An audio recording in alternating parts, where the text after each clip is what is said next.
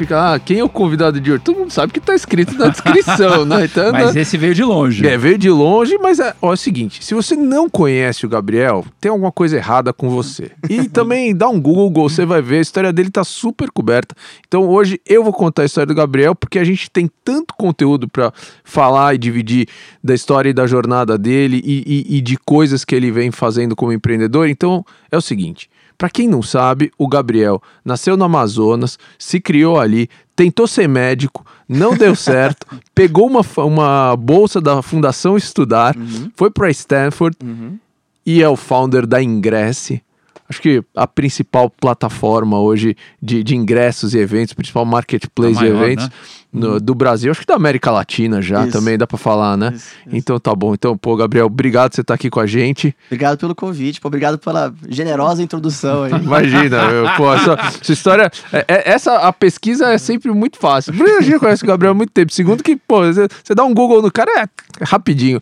Mas vamos lá. É, eu acho que eu queria a gente fazer um primeiro bloco aqui, a gente falar um pouco da construção de um negócio, né? Você você contar um pouco pra gente de- de- desse início né, de uma companhia, da ideia original de, de atacar o mercado e principalmente de, de chegar ao market fit, né? Como é Legal. que você viu isso? Como é que foi a tua trajetória na Ingresse? Legal. Bom, a ideia é assim. Se eu dissesse que eu sou aquele empreendedor que pesquisou todos os segmentos do mercado e encontrou o gap que tinha um TAM de não sei quantos milhões, eu ia estar mentindo. É, a verdade é que a Ingress vem muito de uma crença, de uma visão é, compartilhada por todo mundo na empresa, que é que experiências ao vivo são a coisa mais importante que a gente tem. Quando a gente ficar velhinho lá, e a gente ficar lembrando da nossa vida, a gente não vai lembrar, pô, daquele sapato que eu comprei, daquela camisa que eu comprei, a gente vai lembrar do dia do nosso casamento, do show que a gente foi junto com os amigos, daquela trip que a gente fez com a nossa família, ou seja, são, no final são momentos, né? São coisas intangíveis que a gente guarda e que a gente valoriza aí como as coisas mais altas na vida. Tinha alguma experiência, algum momento da tua vida que antes de você marcar te marcou tanto que você falou, eu preciso fazer isso da vida? Sim, sim. Eu, antes é, é, de ir pra faculdade, é, eu muitas vezes precisei ganhar dinheiro, gerar algum dinheirinho, né? Eu não venho de família rica, a gente sempre meio que se virou com o que tinha.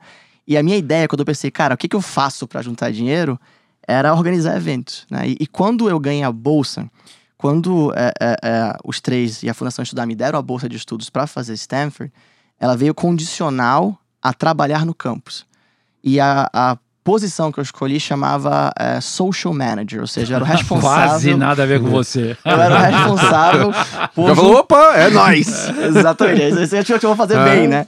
É, tentaram me colocar como kitchen manager, eu não aceitei ainda bem.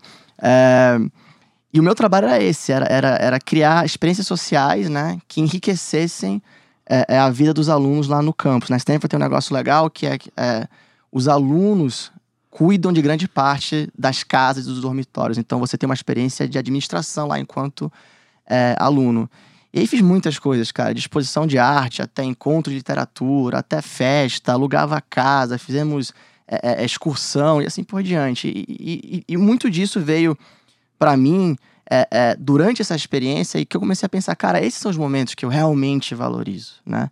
E, em paralelo, eu que tinha vindo lá do Amazonas, descobri o que que era o Vale né? O Vale do Silício, eu comecei a ver o que estava acontecendo e cheguei à conclusão que tinha algo muito especial acontecendo ali.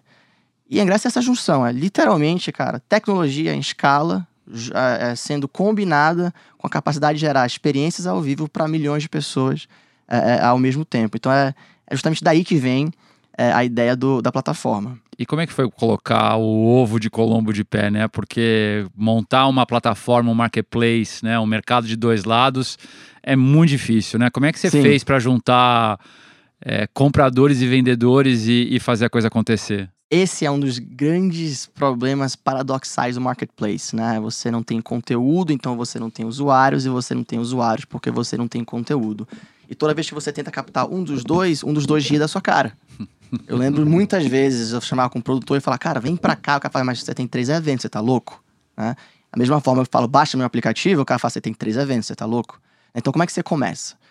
É, eu tenho uma forma de pensar sobre isso é, que tem a ver com quão granular é o marketplace. Tá?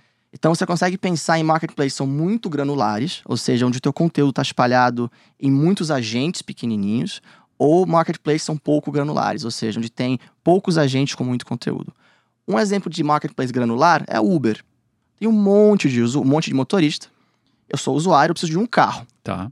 Tem muitos carros possíveis que podem ter minha demanda. Um exemplo de marketplace pouco granular é a Netflix. Quando a Netflix vai lá e faz um acordo com a Disney, vem um caminhão de conteúdo que traz muito usuário.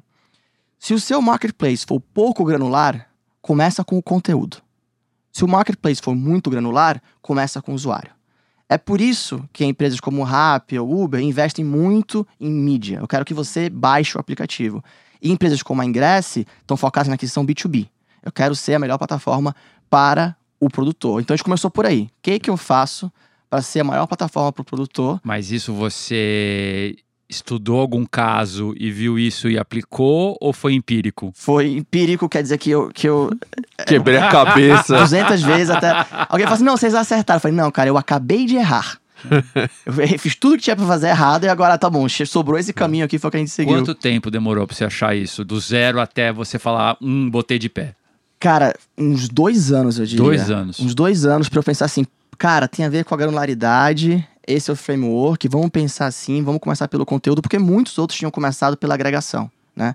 Muita gente começou pensando assim, deixa eu colocar todos os eventos aqui e depois eu descubro uma maneira de monetizar, é, que é um caminho igualmente válido, Sim. mas eu acho que ele é mais difícil. E, e como é que foi montar o produto, trazer os primeiros produtores, os primeiros clientes? Sim. Se adotou uma estratégia geográfica, de uso de caso? Uhum. É, A gente basicamente olhou para a maior densidade é, em termos de conteúdo e produção, né? Que, que a resposta se torna o Sudeste, em particular São Paulo e Rio de Janeiro. Uhum. Aí você percebe que essas tours são é, essas, esses tours musicais, né? A gente na Ingresso foca muito em entretenimento ao vivo, ou seja, não estou fazendo eventos pequenos, né? Isso é legal até para dar o contexto. Não estou fazendo eventos corporativos, não estou fazendo evento, de- não tô fazendo cinema. É show, é festival, é festa, etc. Você percebe que as tours começam no Sudeste e elas depois se espalham pelo Nordeste, muitas vezes com um contrato único, né? Você percebe que tem uma quantidade importante de produtores e clientes concentrado aqui e você começa a fazer a venda B2B. No início ela é muito, ela tem muita fricção, porque você precisa se comprovar. E no início, como todo produto, ele é uma venda muito da sua pessoa, né? A pessoa acredita na sua capacidade de entregar. No início, cara, quando a gente botou o primeiro evento de pé, a gente não tinha aplicativo de validação. A gente construiu o app de validação do momento que a gente começou a vender até a data do show. Então, tem também um pouco de, cara, MVP, é, cruza a bola na área e corre para cabecear, como Claro, toda startup. É, uma vez que você começa a, a- a acumular massa crítica, aí a venda começa a ser muito mais inbound, né? Ela nunca, como, como a- a- é um marketplace B2B aqui na, aqui na base, Uhum. Ainda vai ser uma venda onde você vai ter uma equipe de representantes de venda, tomar um cafezinho com o cara e convencer o cara a fazer o onboard. Não é self-service, não é aquela coisa muito mais é, é- é na linha do Uber, por exemplo, onde o Claro. cara se autocadastra praticamente. Uhum. Mas o CAC diminui muito, né? Você essencialmente, com a mesma quantidade de recursos, consegue captar muito mais conteúdo e a escalabilidade real não vem na captação de conteúdo, vem na distribuição de ingressos.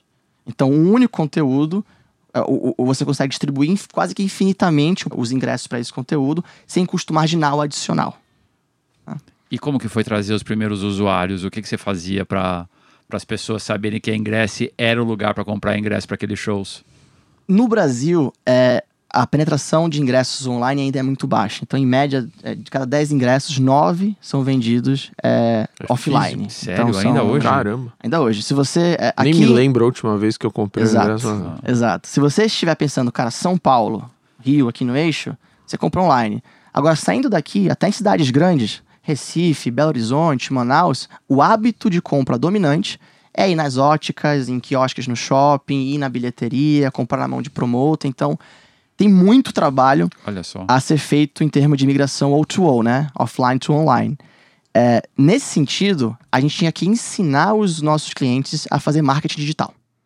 Cara, vamos agora montar uma operação para eu comunicar para todo mundo Legal. que existe, que existe a opção de comprar online, né? É, número um, muitas vezes eram coisas simples como avisa que você tem um canal online, por favor. Que, assim, por mais simples que pareça, quando a cultura offline não faz parte da operação do cara. Uhum. Aí tem o segundo passo, que é convencer que vale a pena comprar online. Né? A gente, particularmente em ingressos, né, é, a gente teve muitas experiências negativas, né? Onde a taxa era alta demais, a conveniência não existia, uhum. aquela famosa taxa de inconveniência, é. que o cara vai lá, paga uma taxa alta demais, depois fica numa fila, tem que levar o cartão de crédito, a procuração, não sei o que, não sei o que, e você começa a se perguntar o porquê que você pagou, pagou pra ter dor de cabeça. Né? Exatamente. A gente começou a, a, a, a primeiro parte por produto, né? Ó, não tem fila de troca, leitura de tela para tela, não precisa mais imprimir. A gente foi primeiro a abolir o ingresso impresso em casa. Eu, a, uhum. gente, a, gente, ficou muito medo quando a gente fez, a gente achou que ia ser uma, uma revolta. A gente tirou o ingresso impresso e a gente notou que ninguém percebeu quase, porque as pessoas estavam acostumadas com o QR Code, né? Uhum. uhum. Então, é, é, é, o segundo passo é convencer que isso funciona e vale a pena. Eu lembro de ficar na porta dos eventos no início e sempre teve algum dos amigos que foi o cara que convenceu os outros a comprar online, né? Uhum. Que falou assim: não, vai dar certo, vem comigo eu ficava assistindo os grupos, né? Eu lembro que o cara chegava com o ingresso lá no celular, mostrava pro leitor de porta, o cara lia o leitor de porta, ficava verde a tela, ou seja, ingresso validado. E o cara virava pros outros amigos e falava assim: Ó, oh, não falei que ia dar certo? E entrava. Muitas vezes. Mas o cara com aquele medinho, vai que não dá, né? Ele e eu. no início tá todo mundo com medo. Tá o produtor com medo, é. tá a gente com medo, tá o usuário com medo. É, então, cara, convenci que vale a pena. E aí, uma vez que você cria esse hábito, aí você começa a criar benefícios. Tá bom, agora minha fila é mais rápida. Uhum. Agora você tem um desconto na próxima compra. Agora você tem uma, um benefício, uma outra marca que tem a ver com o evento. Por exemplo, a gente agora lançou uhum. os looks de carnaval da Amaro com desconto para os usuários ingressos. Pô, comprou uhum. um ingresso para carnaval, você vai precisar de roupa também. E assim por diante.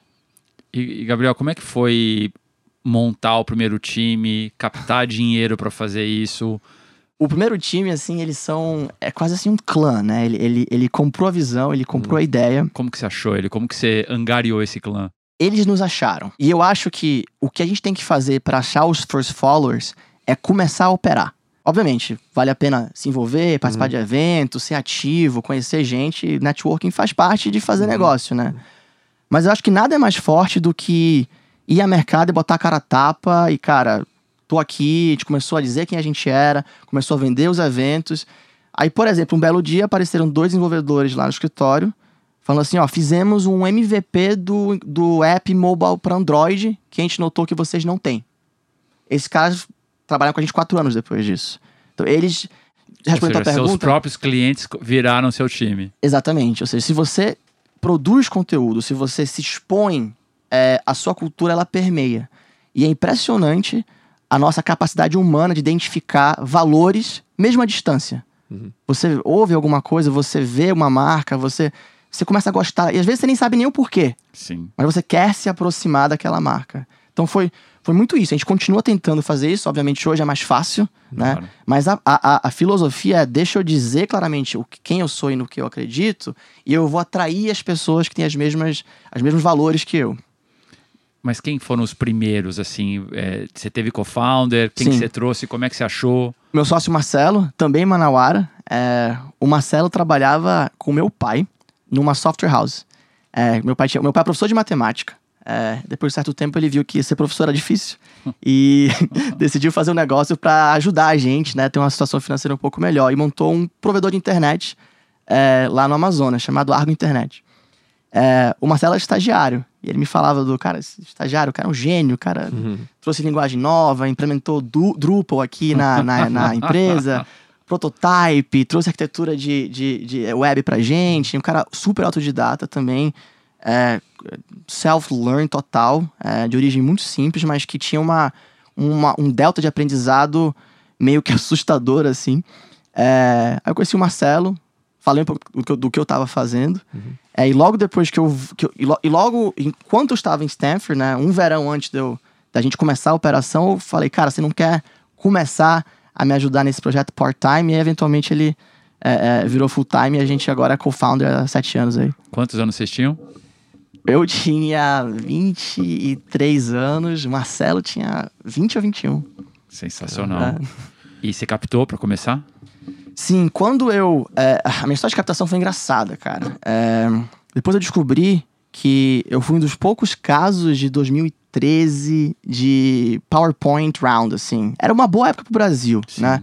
Tinha o Cristo Redentor decolando na capa do The Ah, Economist, né? Então, as É, pessoas e, e estavam... muitos fundos importantes tem um vintage, né? 13, 14. Exato. Nós temos um fundo de 14. Acho que Exato. era um bom momento mesmo. o mercado olhou pro Brasil, né? Os fundos começaram a se perguntar assim, cara, what's your Brazil strategy, né? Que aí vocês estão olhando pra América do Sul, etc. É, eu tava na época, eu, eu fiz um, eu fiz dois cursos na- no undergrad, economia e psicologia, porque eu queria fazer behavior economics. Então meio que me- mesclei lá os dois e no quarto ano comecei um curso em engenharia. E e no curso, eu fiz uma daquelas aulas de Venture Formation, que tem muitas parecidas, que a ideia é sempre a mesma, cara Sim. monta a ideia, MVP, faz o pitch, fa- aí no final os, os investidores vão lá e você tem algum contato com o mercado. É, e nesse- nessa aula, o professor se interessou e pediu para ser meu primeiro anjo investidor. É, e esse foi o cara que essencialmente me ensinou é, tudo que eu precisava saber Quem era ele? o nome dele é Jack Fuchs. É, ele foi anjo da de Alping, é, foi anjo comigo na Brax, a gente fez um monte de coisa juntos depois. Mas foi o cara que falou assim, cara, vem cá, garoto, deixa eu Hum. te contar como é que funciona isso tudo. É, na mesma época, tinha uma turma muito especial lá em Stanford. Eu era undergrad, mas a gente tinha contato com o GSB, né? Que é o pessoal um pouco mais velho na escola de negócios lá. Que futuramente montaram, montariam muitas outras coisas, né? É, estávamos eu, o é, Gabriel Braga e o André do Quinto Andar. O Gabi Braga, inclusive, foi um dos primeiros caras que me contou o que que era uma convertible note. É, o Maurício Feldman da Volante, o Guilherme Marquezine da Samap, o Marcelo Sampaio da Hashdex, é, o Davi Veles. Tinha, tinha um, um grupo legal ali junto que, que era. é, tinha uma cabeça empreendedora. Então, essa comunidade também ajudou bastante.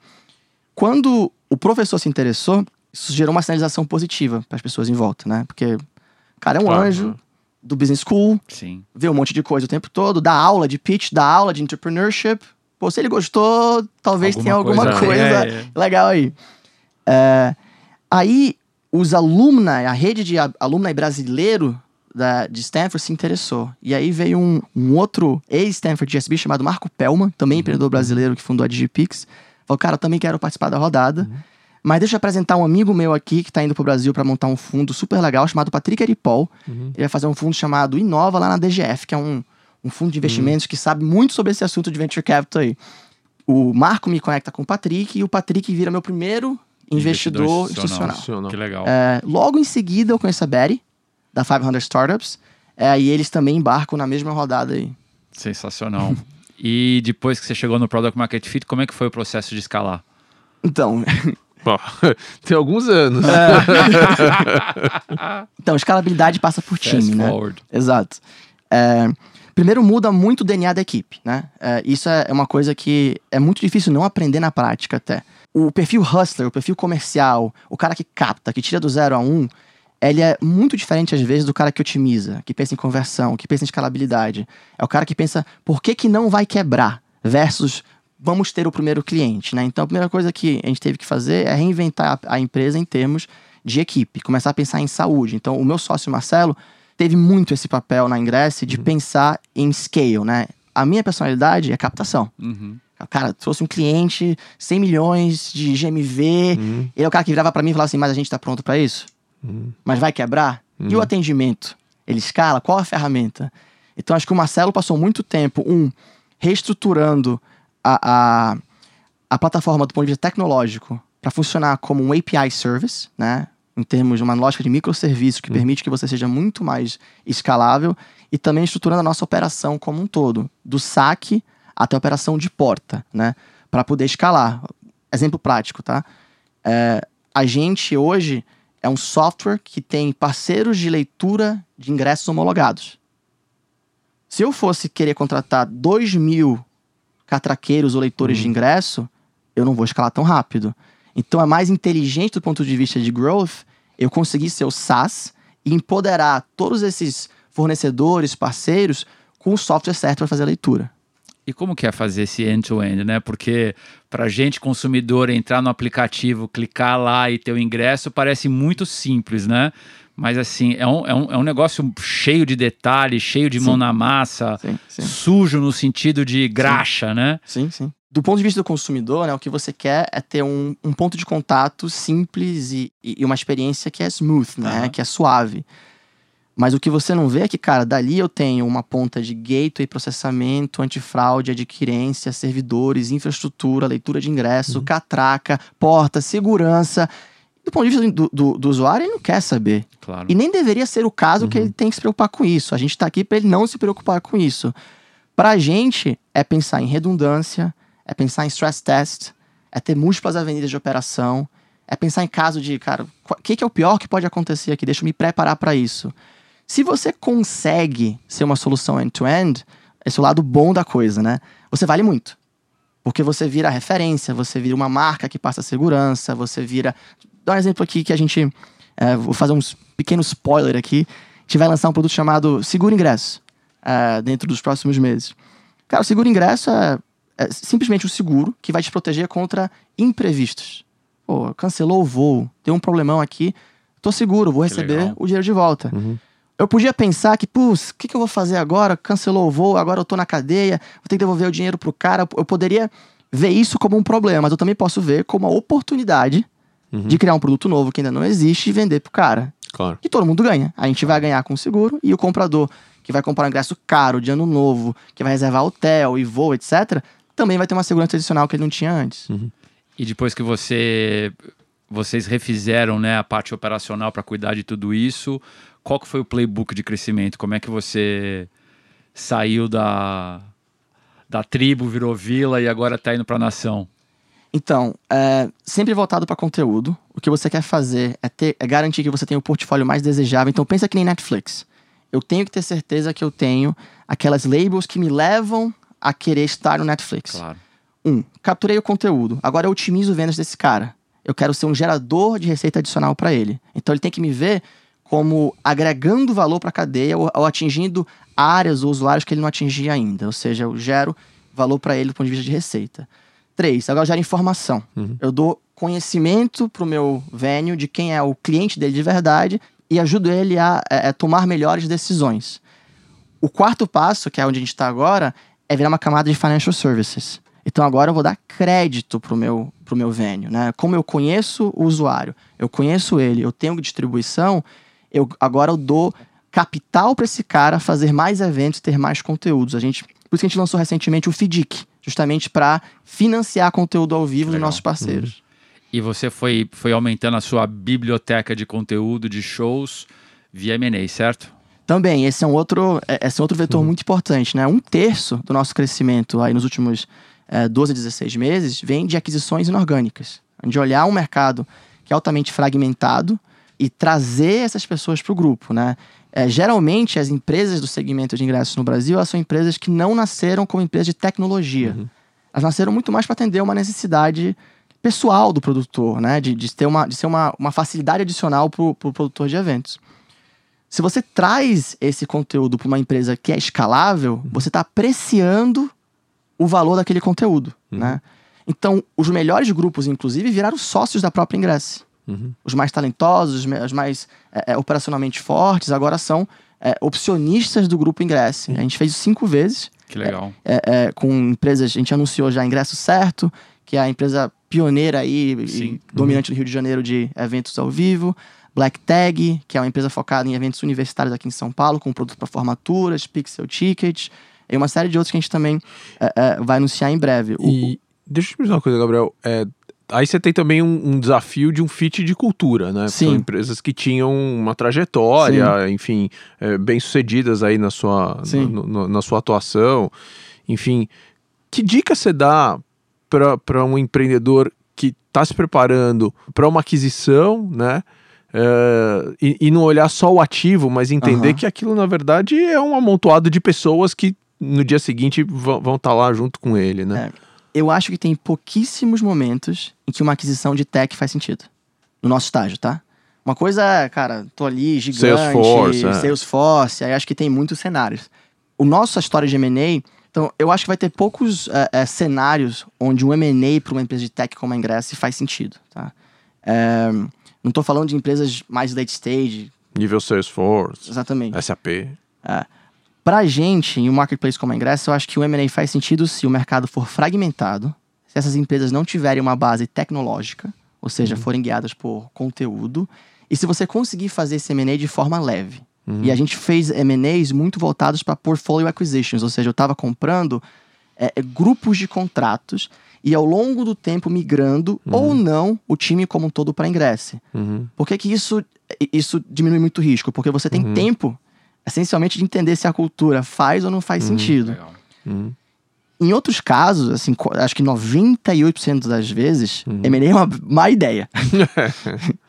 Mas acho que para esse cenário de fragmentação, acho que pode ser um acelerador. Você tem um time interno que fica procurando, que tem um pipe desse tipo de oportunidade? Sim, hoje a gente tem um time de M&A é, e muitas das oportunidades agora são inbound, né? Como, é, é, como o mercado já se posicionou, né? E tem um movimento claro de, de consolidação de mercado, né?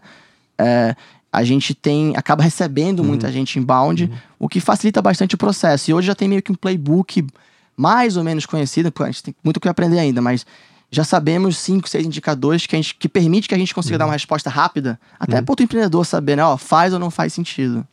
Gabriel, a gente falou do, do início, né, dos building blocks, assim, da companhia, a gente falou da escala, a gente começou a falar um pouco de, de, de cultura e gente, e tem um outro lado que é o lado humano de empreender, Sim. né? E, e eu acho que, assim, a gente, a, a gente ouviu outro dia, dando uma entrevistada nossa, né, que tem um lado meio terapia, né, de ouvir você um podcast, um outro empreendedor falando, e as Sim. pessoas é, ressoam muito. Conta um pouco do, do lado humano no empreendedor dessa jornada toda. Sim, esse lado é legal essa pergunta, porque eu acho que ele é muito é, negligenciado, assim, no geral, e a gente acaba é muito sendo... romântico, na verdade, É, né, o que se coloca. a gente acaba sendo muito é, treinado para vender histórias de vitória e assim, algumas vezes eu sentei com em rodas ou encontros ou grupos e as pessoas tentaram falar de fracasso, né? E, e- e 90% das vezes você fracassa em conseguir falar de fracasso, porque a pessoa conta um tombo que ela teve, aí ela fala assim: "Não, eu aprendi tal coisa e virei o jogo e agora eu vim com tais aprendizados". Vai, cara, desculpa, isso não é um fracasso, isso é uma história de sucesso transvestida de história de fracasso. Fracasso é quando você vai lá, bate a cabeça na parede, cai no chão e não tem nenhum tipo de aprendizado imediato com relação a isso. É, isso é muito comum em empreendedorismo, cara. Você tá o tempo todo errando e muitas vezes não tem lição mágica ou significado especial daquilo. Você simplesmente errou, né? É, empreender é, é, é, tem alguns custos que eu acho que são é, frequentemente é, é, é, negligenciados, assim, ninguém fala, né? Muitas vezes a gente fala de do custo de oportunidade. Poxa, eu poderia estar no Google. Uhum. Isso tem que ser verdade, né? Porque Claro. se você não poderia estar no Google, então provavelmente você não poderia estar fazendo uma empresa. Né? Porque são, é, um, é um caminho tão difícil, cara, que, que você precisa ter um alto custo de oportunidade para ter, pra ter alguma de chance sucesso, de ter sucesso. claro. Mas, cara, não é dito. O custo psicológico para você, né, é, é- é um caminho muito solitário, né? E muitas vezes, muitas vezes você não tem muitas pessoas com quem você pode falar. Empreendedores não têm o costume de se reunir para falar dos assuntos que realmente importam. Você não pode falar com seus investidores, né? Cara, como é que tá indo o semestre? Ah, cara, ferrou. Talvez eu quebre semana que vem. É muito difícil você conseguir gerar esse, esse, é, é, esse ambiente seguro. Uhum. Você não pode falar com equipe. Você, você- pelo contrário, você, É. você espera que você seja o, o- A Tá sempre bonito e cheiroso ali, exato, o né? motor de, de motivação de todo mundo. Cara. E aí, como você tá animado? Não, cara, na verdade tô bem desanimado com a empresa essa semana. Não É. quero fazer reunião É. essa segunda. Não quero fazer. Tem um vírus por aí, essas coisas. Exato. É, clientes, né? Obviamente não pode falar. Competição nem se fala. É, aí a, a verdade é, cara, você não, não ama todas as segundas. É. Não, e é assim, a, a gente fala com muito empreendedor, né? Assim, na- é, pô, e, e todo mundo, por um acaso, é ser humano, né? Sim. Então, assim, não é só história de sucesso, não é todo mundo, né? Assim, a vida tem altos e baixos, é, é- é super difícil, né? Como é que você faz pra lidar com essas coisas? É, é, eu acho que o, o, o, o flip na cabeça importante é, é que a gente tem que escolher a dor que a gente quer sentir, Uhum. né? É Parar de trabalhar pelo prazer. É, eu não... é, te- tem um livro muito legal do... do acho que o nome dele é Mike Surster, é, que ele fala sobre isso. Fala, Cara, você tem que escolher a direção que representa a dor que você quer sentir, porque vai ter dor, né? É. Se você for um músico, você não, quer, não tem que querer ser músico porque você quer ganhar um disco de platina. Se você for querer ser boxeador, você não tem que querer ser boxeador porque você quer ganhar o cinturão. Você tem que querer ser boxeador, que você gosta de estar no ringue, É. lutando. Você tem que querer ser músico, você gosta de ficar o dia inteiro aprendendo umas escalas malucas e uns sons diferentes que você, que você acha legal. Você tem que querer ser empreendedor, que você gosta de resolver problema. Você gosta de criar produto, você gosta de gerar valor.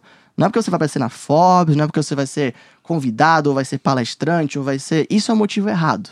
Então acho que é, para dimensionar na cabeça, você se tranquiliza quando você fala assim, cara, essa é a dor que eu escolhi. E eu sou grato por ela, porque se não fosse ela, essa caminhada que eu tô trilhando nem teria significado. Você faz terapia, tem coach, medita, yoga. Cara, eu não tenho coach, eu tenho é, algumas pessoas que eu. é, o Jack, por exemplo, foi por muito tempo uma das pessoas que. que, que uma das poucas pessoas que perguntava assim, cara, e aí, como é que estão as coisas? Eu falava assim, não, esse mês a gente vendeu 4 milhões. Ele falou, não, cara, não foi isso que eu perguntei. Eu perguntei como você está. E, e isso é uma coisa legal, assim, foi muito legal. Comecei a ter um, um, um- um canal com ele. É, meditação, bastante, fazer uma coisa que ajuda muito, principalmente yoga. Eu, eu faço yoga há, há quatro anos.